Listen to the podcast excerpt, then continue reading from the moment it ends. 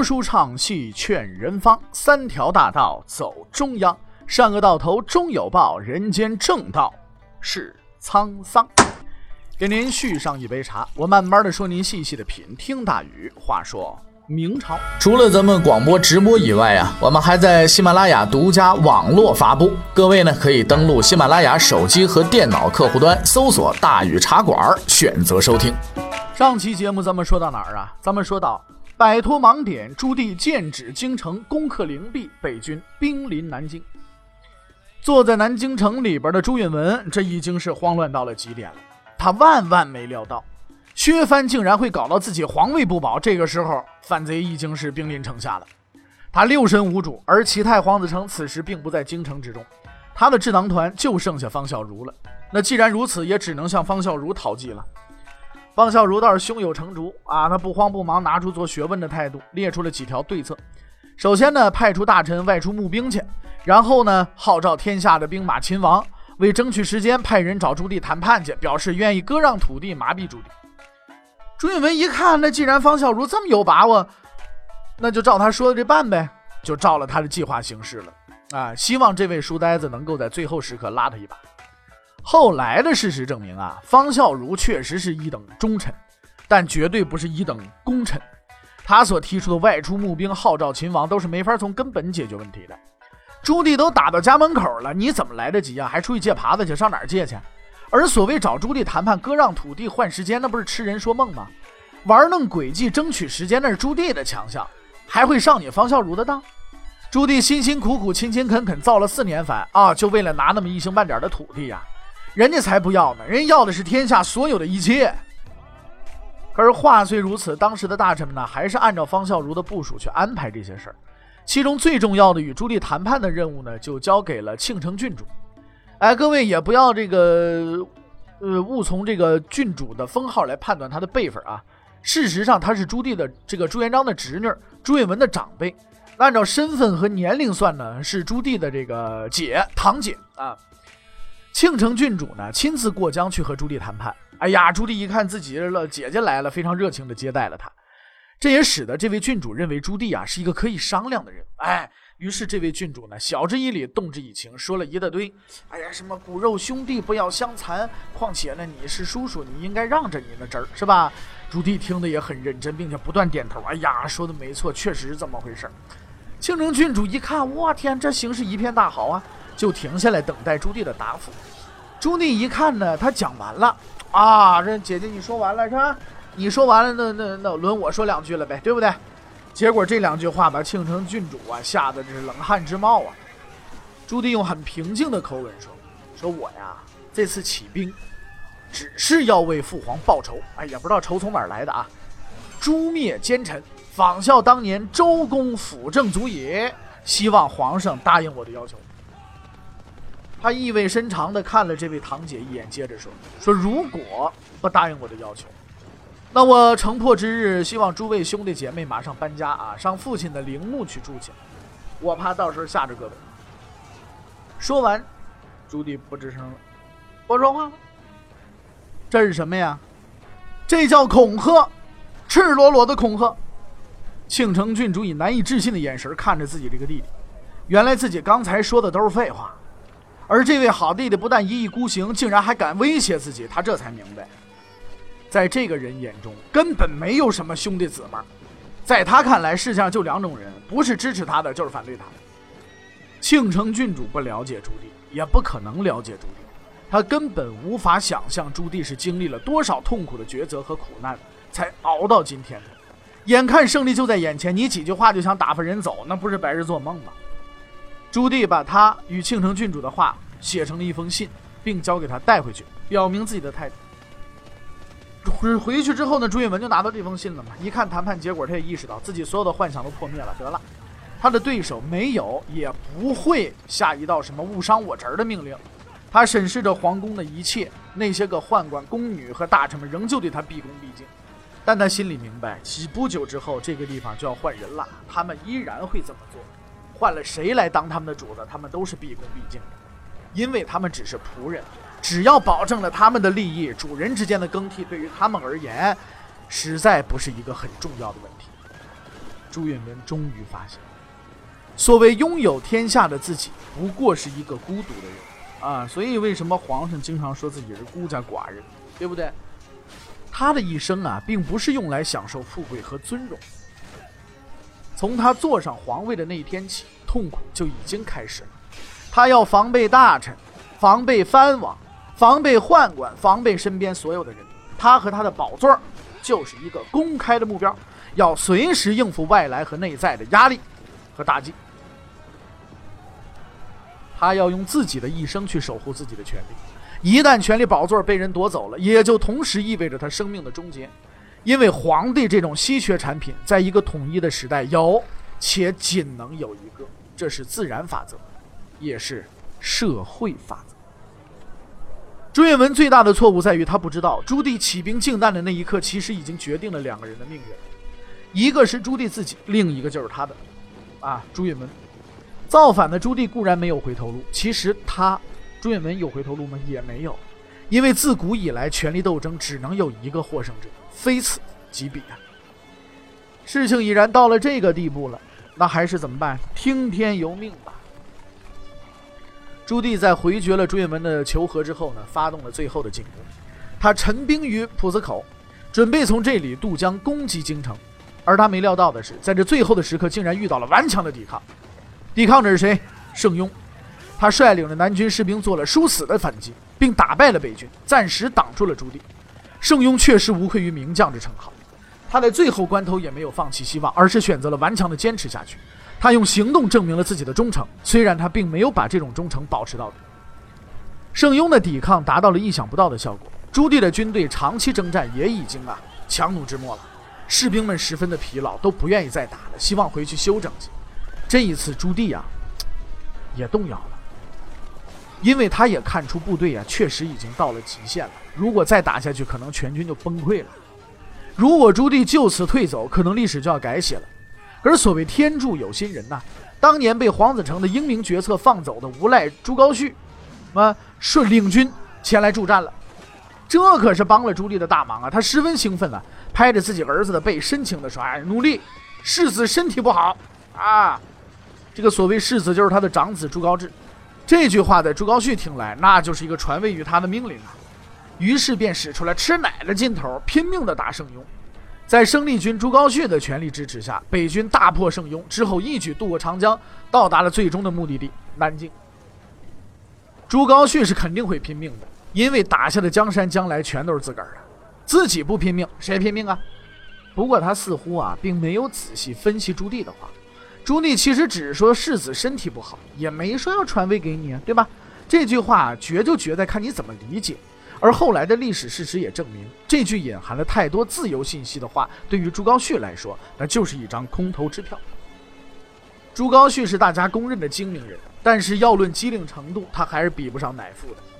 他似乎忘记了支票只有兑现才有效，而他的父亲很明显并不是开银行的，却是以抢银行起家的。就这样一个人开出的支票，如果能够兑现，那母猪就上了树了。不过，反正无论后来如何吧，至少在这个时间段呢，朱棣是达到了目的，顺利的过了江。那下一步当然就是进城了，这可是最后一步，但是这有一步又不那么容易。我们前面也说过，当时的京城是由富商沈万三赞助和明朝政府一同修建的，那城墙都是花岗石混合糯米石灰砌成的，那十分坚固啊。城内还有十余万军队，你要想一口气把它打下来，那不容易啊。城内的朱允文也认识到这一点，所以他拒绝了逃往南方的建议，啊，听从了方孝孺的办法，坚守城池。哎，不过要说这个方孝孺也确实是个硬汉啊。当朱允文怕守不住，向他咨询如果城池失守该怎么办的时候，他竟然说了：“说即使守不住城池，皇帝陛下为江山社稷而死，那是理所当然的。”方孝孺虽是书生，一生未经刀兵，但大难临头的时候却有铮铮的傲骨，可佩，可叹。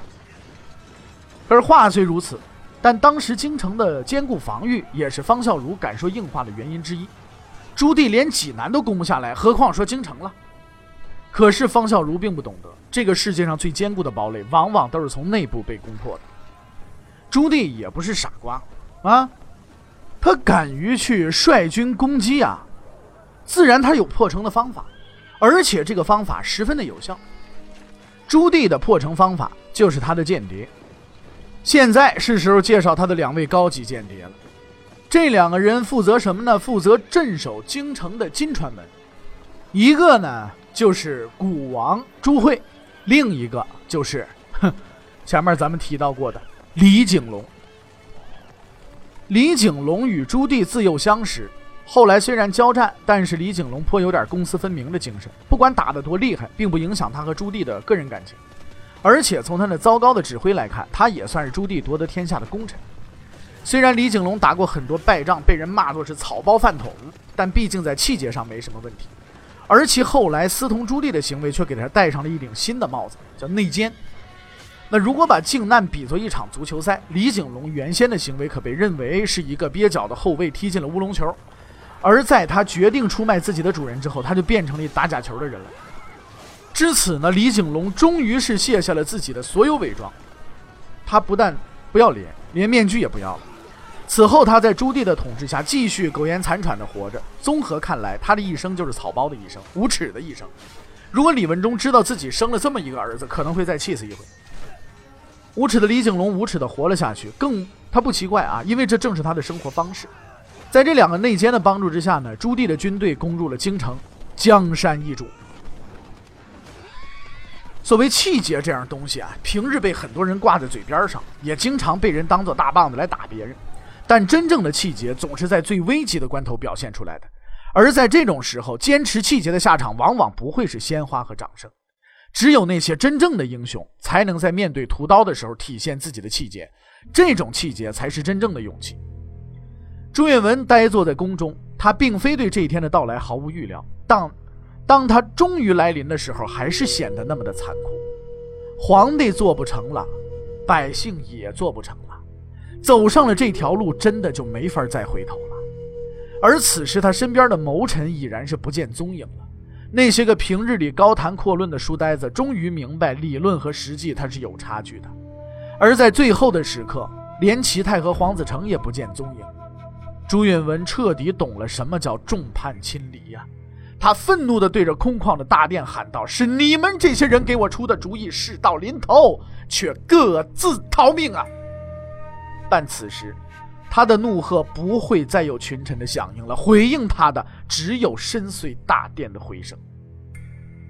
到这个时候，无论斥责谁都已经没有意义了。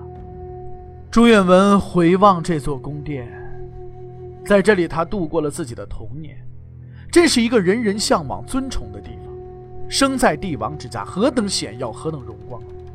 这里的一草一木，他都非常熟悉。但身为皇子，他却对此并无好感。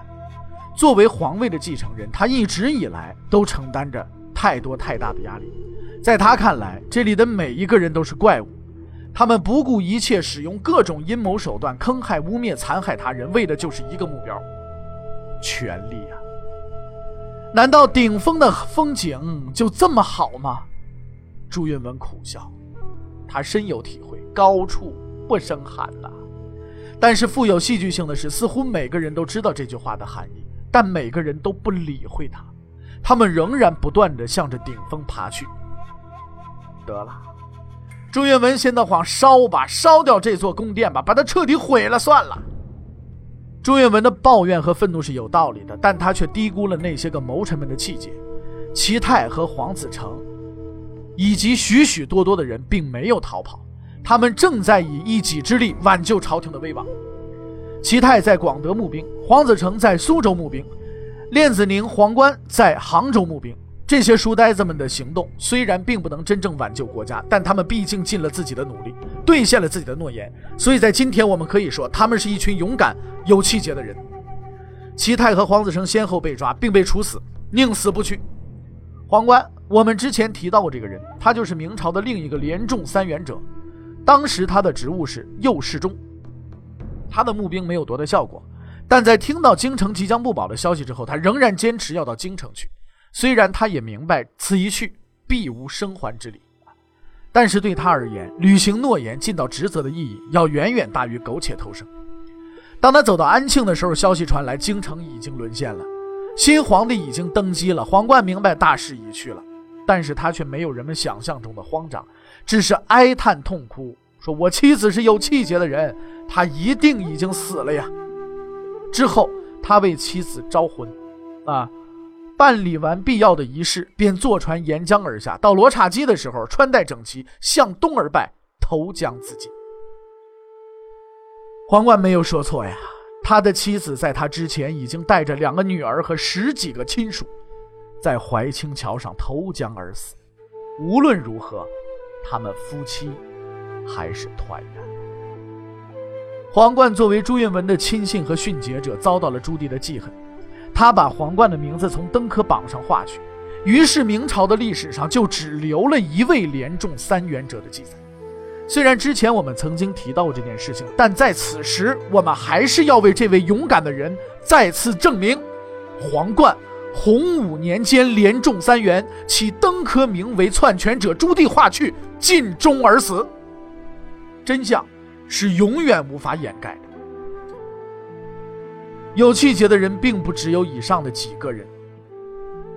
与齐泰一同在广德募兵的翰林、修撰、黄岩，还有王淑英，在听到齐泰被抓的消息之后，知道大势已去，沐浴更衣，写下了他们人生的遗言：“生计已矣，未有补于当时；死亦徒然，庶无残余后世。”然后他们双双自尽而死。对于这两位书生而言，他们已经做得够多了。诚如他们的遗言所述，他们一生光明磊落，无愧于后世。事实证明，气节绝不只是属于那些士大夫，普通人也有气节。当时在台州的一位樵夫就是一个有气节的人。他是一个没有在历史上留下自己名字的人，这很正常，因为在当时他就是一个普通人，每天上山砍柴，然后挑到城里去卖。他卖柴从不二价，也从不骗人。很多人买他的柴，但无论从哪个角度来讲，他都不应该和靖难扯上什么关系。然而，就是这样的一个人，却在听说京城陷落之后投东湖而死。也许有人会觉得，这不是傻子吗？哪个皇帝登基，你照砍你的柴，照过你的日子。但是，他的行为告诉了人们，公道自在人心。他虽是一个普通的樵夫，却心系天下。作为一个普通人，他没有办法去表达自己的愤怒和抗议，投湖自尽，就是他唯一的表达方式。普通人也可以成为英雄的，只要你有勇气。除去文人和老百姓以外。一位武将也表现出了他的忠诚，此人是盛庸手下的大将张伦。在盛庸兵败投降之后，北军也希望招降他。张伦笑着说：“你觉得我是一个会出卖自己的人吗？”说完，毅然赴死。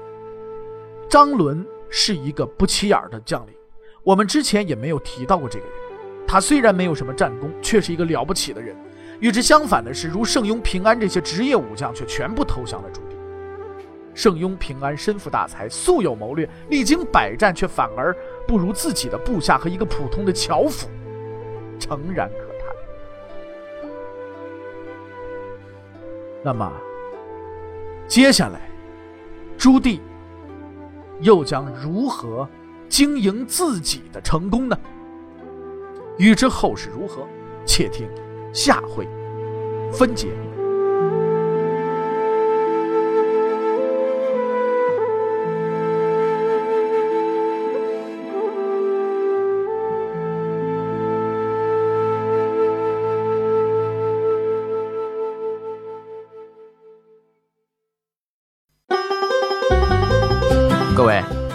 想跟大禹交流吗？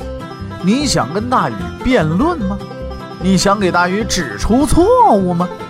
来微信吧，微信搜索订阅号“大禹茶馆”，哎，就能实现了。